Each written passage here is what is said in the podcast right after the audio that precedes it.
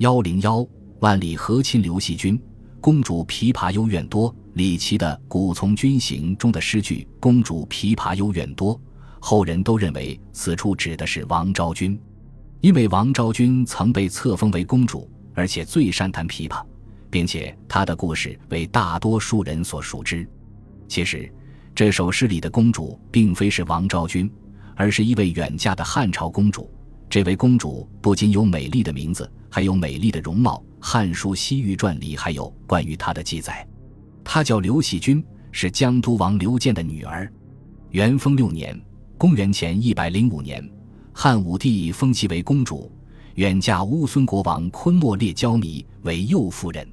尽管此时的西汉王朝已相当强盛，经过大将军卫青、霍去病的彻底打击，匈奴已经远离漠北。可是汉武帝仍不得不采用怀柔兼武力的办法，积极打通西域各国，联合防御匈奴。乌孙国就是主要的争取对象。《汉书·西域传》记载，乌孙国去长安八千九百里，布田作种树，随处逐水草，与匈奴同俗。民刚恶，贪狼无信，多寇盗，最为强国。汉元丰中，遣江都王建女细君为公主，以妻言。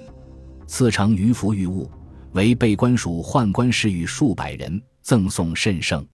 就这样，刘细君从深宫转入西域。尽管他娇弱无助，对故乡恋恋不舍，但也只有用琵琶声诉说幽怨。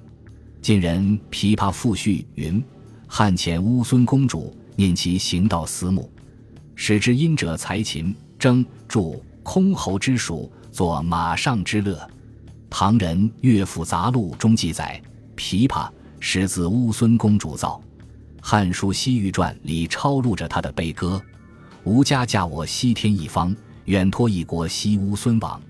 穹庐为室，西瞻为墙，以肉为食，西酪为浆。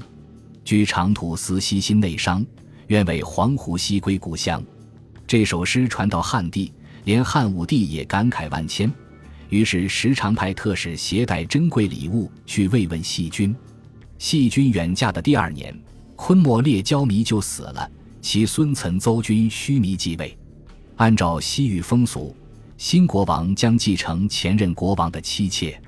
细君上书汉武帝，表示自己不愿再嫁他人，而天子却赫然命令从其国俗，欲与乌孙共灭胡。为了大一统这个冠冕堂皇的理由。细菌公主作为政治的祭礼，牺牲着自己的青春年华，在大漠悄然陨落。